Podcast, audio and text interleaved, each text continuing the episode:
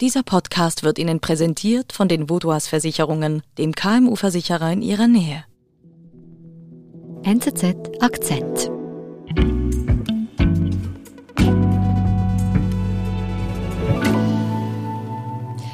Niklaus Nussblicker, du bist unser Großbritannien-Korrespondent und du sagst, wir müssen heute darüber sprechen, dass Großbritannien möglicherweise auseinanderbricht und Grund sind die Schotten.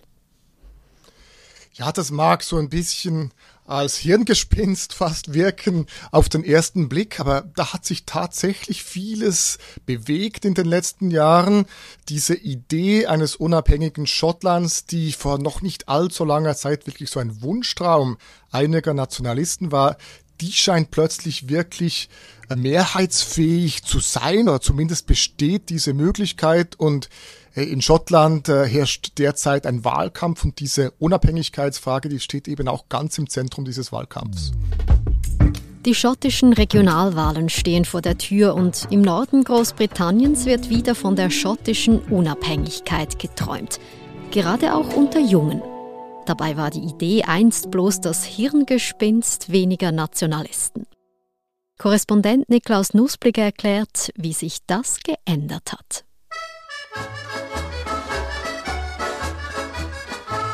Ja, die Geschichte, die ich euch mitgebracht habe, die beginnt im Dezember 1950 in Glasgow. Ein junger Student namens Ian Hamilton geht mit drei Komplizen mit dem Auto in Richtung London und das Ziel dieser Fahrt ist die Westminster Abbey in London, wo der sogenannte Stein von Scone oder der sogenannte Stone of Destiny aufbewahrt wird. Das ist ein 152 Kilo schwerer Brocken, auf dem einst die schottischen Könige gekrönt wurden. Und die vier jungen Nationalisten, die äh, haben den Plan, diesen Stein zu stehlen und nach Schottland zurückzubringen, wo er ursprünglich eben war. Dieser Plan schlägt zuerst fast fehl, dann mitten in der Nacht des Weihnachtstages gelingt es Hamilton und seinen Gefährten dann doch in die Westminster Abbey einzubrechen. Es gelingt ihnen auch, diesen sehr schweren Stein ins Auto zu schleppen. Er zerbricht dabei sogar noch und sie müssen diese beiden Teile dann ins Auto bringen. Und es gelingt ihnen dann eben auch, diesen Stein unbemerkt von Scotland Yard nach Schottland zu schmuggeln. Was sind denn das für Männer, die da diesen Stein stehlen? Warum? Also es sind äh, drei junge Männer und eine junge Frau und sie sind eben alle Teil dieser damals noch wirklich sehr jungen Unabhängigkeitsbewegung, die sagen, wir wollen selber in Schottland ein Parlament haben, wir wollen selber in Schottland entscheiden, wir wollen eben nicht, dass Westminster, das Parlament, das britische, für uns entscheidet. Und deswegen ist eben auch dieser Stein so symbolträchtig, weil er symbolisiert sozusagen eben diese Union zwischen den beiden Königreichen Schottland und England, aber eben aus Sicht der schottischen Nationalisten ist es eben auch ein Zeichen der Unterdrückung.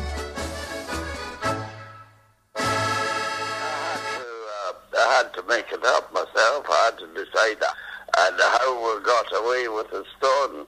Hier haben wir jetzt tatsächlich diesen Ian Hamilton. Ich war ja gar nicht sicher, ob der überhaupt noch lebt, als ich auf diese Geschichte gestoßen bin. Ich habe ihn aber dann ausfindig gemacht und mit ihm sprechen können.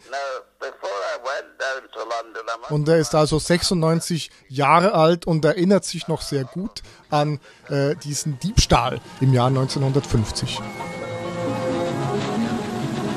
But four days of intensive police work brought no definite clue. The search centered particularly on routes leading to the north. Also man muss sich auch vorstellen, damals, das war das Schottland der 1950er Jahre. Und damals war jetzt noch nicht äh, die gälische Sprache oder die schottische Kultur, das waren, die, war nicht wirklich in. Großbritannien verkörperte vielmehr den Fortschritt, Modernität und Nationalisten wie Ian Hamilton gab es nicht sehr viele, vor allem nicht unter den schottischen Eliten. Und das Ziel dieser nationalistischen Gruppierung äh, von Hamilton war eben, ein nationales Gefühl zu entfachen in der Bevölkerung, die Leute daran zu erinnern, dass sie eben eigentlich diesen unabhängigen Geist in sich tragen.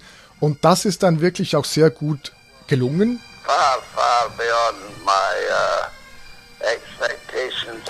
überraschend gut gelungen, wie Hamilton sehr sagt, weil dann im ganzen Land, wie er das erzählt, äh, Freudenstürme äh, ausbrachen äh, und es eben tatsächlich gelungen ist, diesen nationalen Geist zu entfachen.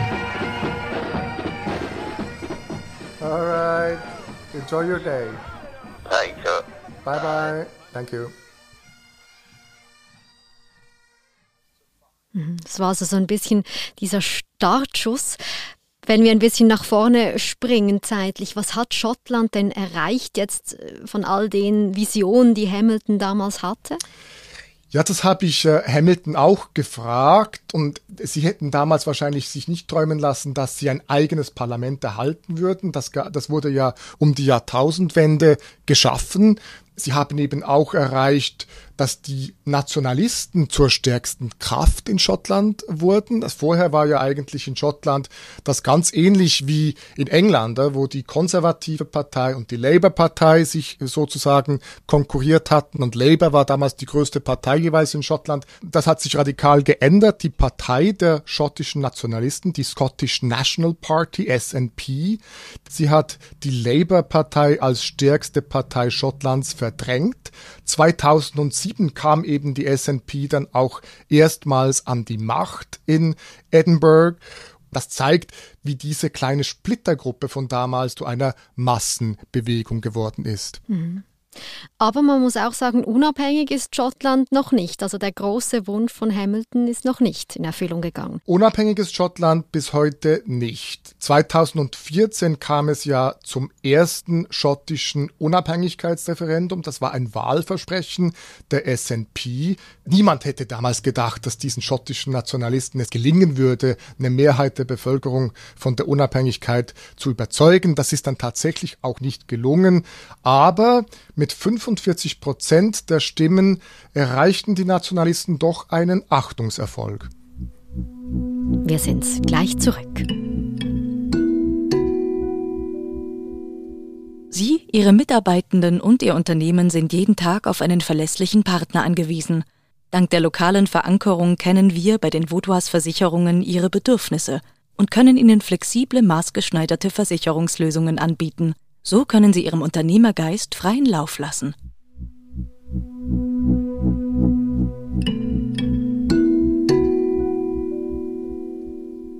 Yeah, I'm Charlotte Armitage, so I'm the National Vice Convener of the Young Scots for Independence. And we are Niklaus, äh, wen hören wir hier? Wo ist das? Wir hören hier die äh, 23-jährige Charlotte.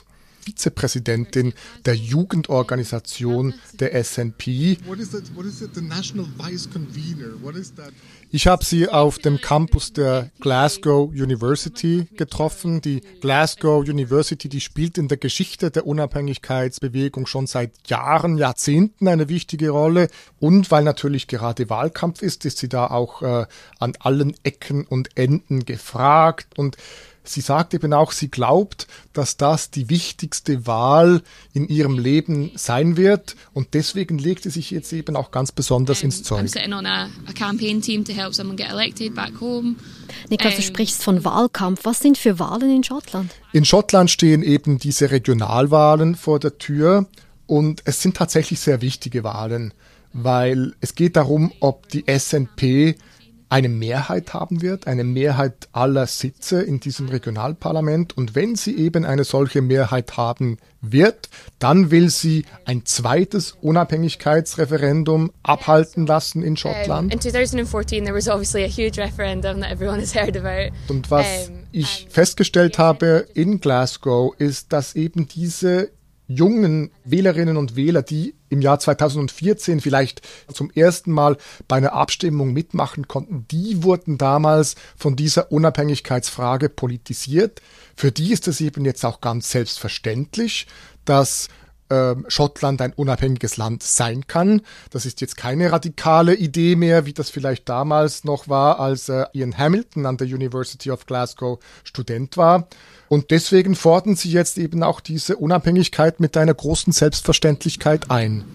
It, it is a matter of like what what future do we want for ourselves, not just ourselves, like for any children that we have, like Jetzt hat Schottland ja erst vor ähm, sieben Jahren die Unabhängigkeit abgelehnt? Wieso will jetzt Charlotte und die Unabhängigkeitsbewegung so kurz nach dieser Niederlage wieder darüber abstimmen?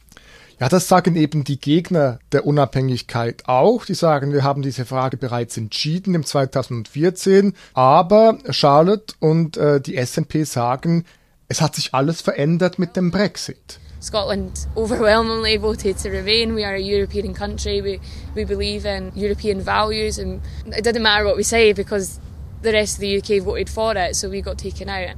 Schottland hat diesen Brexit ganz klar abgelehnt.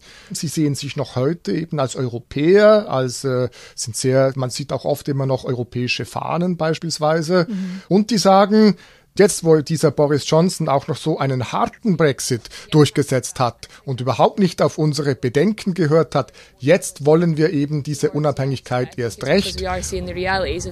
Und man muss auch äh, wissen, dass Schottland natürlich politisch weiter links steht als England. Die Schotten haben das Gefühl, diese äh, Engländer, die driften immer weiter nach rechts ab und das verstärkt natürlich auch ein bisschen dieses Gefühl in Schottland, wir fühlen fühlen uns nicht mehr vertreten. The arguments that were being made for independence in 2014 just aren't the same anymore. Like there's more mhm, also es gibt mehr Argumente jetzt für die schottische Unabhängigkeit.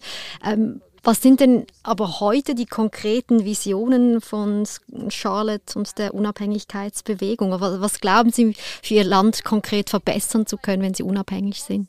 Our, our generation, you know, we face so many different challenges that our die Vision, die Charlotte und andere junge Unabhängigkeitskämpfer haben, die ist jene eines äh, ausgebauten Sozialstaats, aber auch eines sehr grünen Schottlands, das viel mehr jetzt eben auch auf Windkraft und erneuerbare Energien setzt. Sie wollen beispielsweise diese Atomwaffen die britischen, die vor der Küste äh, Schottlands lagern in Atom-U-Booten, diese wollen sie loswerden. Offene Einwanderungspolitik, das ist so ein sehr äh, progressives, aber auch proeuropäisches, weltoffenes Bild, das sie von diesem zukünftigen Schottland zeichnen. Wir sind also gar nicht äh, wie jetzt irgendwelche rechtskonservativen Blut- und Bodennationalisten. Es geht eben um einen sozusagen Verfassungspatriotismus und nicht um einen Blut- und Bodenpatriotismus. Hm. Steht denn diesen Visionen konkret etwas im Weg in Schottland? Ja gut, zum einen äh, ist es natürlich eben nicht so einfach, diese Unabhängigkeit zu erreichen, äh, weil im komplexen Verfassungssystem Großbritanniens kann der Schottland nicht aus eigener Kraft einfach so eine Sezession äh, beschließen, sondern braucht eben die Zustimmung der britischen Regierung in London. Und Boris Johnson hat bereits gesagt, dass er der Ansicht ist, dass diese Frage äh, jetzt für die heutige Generation bereits 2014 beantwortet wurde. Äh, und andererseits sollte es dann tatsächlich wieder zu einer solchen Abstimmung kommen, dann kann ich mir durchaus vorstellen, dass dann auch die Argumente, die gegen eine Unabhängigkeit sprechen, stärker ins Gewicht fallen werden. Denn mit dem Brexit ist es eigentlich eben auch komplizierter geworden, diese Unabhängigkeit umzusetzen. Sollte Schottland jetzt wieder der EU beitreten, dann gäbe es eine harte Grenze zu England. Da müsste man auch schauen, wie will man das organisieren. Dann stellt sich die Frage, ob Schottland das denn wirtschaftlich verkraften könnte. Den größten wirtschaftlichen Austausch äh, hat das Land ja mit England oder mit dem Rest von Großbritannien. Deswegen sind da auch argumentativ durchaus einige Hürden, die dann im Weg stehen auf dem Weg zur Unabhängigkeit. Wie schätzt du das aber ein? Haben Charlotte und die SMP tatsächlich Chancen, jetzt bei den Wahlen Anfang Mai zu gewinnen und dann eben auch gute Chancen, eine erneute Abstimmung über die Unabhängigkeit durchzubringen? Also die Chancen, dass die SNP eben die Mehrheit gewinnt und dass die Nationalisten eine Mehrheit haben im schottischen Parlament, die stehen gut. Zumindest gemäß den Umfragen ist das knapp möglich. Und was man nicht vergessen darf, ist, dass heute 70 Prozent der jungen Schotten zwischen 18 und 34 Jahren für die Unabhängigkeit sind. Und das hat sich wirklich in den letzten Jahren seit 2014 zusätzlich akzentuiert, dass die Jungen stärker für die Unabhängigkeit sind, dass Ältere vielleicht eher eben noch am Vereinigten Königreich hängen. Und wenn man das natürlich ein bisschen in die Zukunft äh, projiziert, dann drohen die Befürworter des Vereinigten Königreichs langsam auszusterben, während eben dieser breiten Allianz, diesen äh, jungen Unabhängigkeitskämpfern die Zukunft gehört. Yeah, I hope, hopefully we'll see some change. When will Scotland be an independent country, if ever? By the end of the next parliament, in the next five years, I see it. So 2026. 2026. Exciting times ahead. Niklaus, du wirst die Wahlen für uns beobachten. Vielen lieben Dank und liebe Grüße zu dir. Vielen Dank, Nadine. Das war unser Akzent. Ich bin Nadine Landert. Bis bald.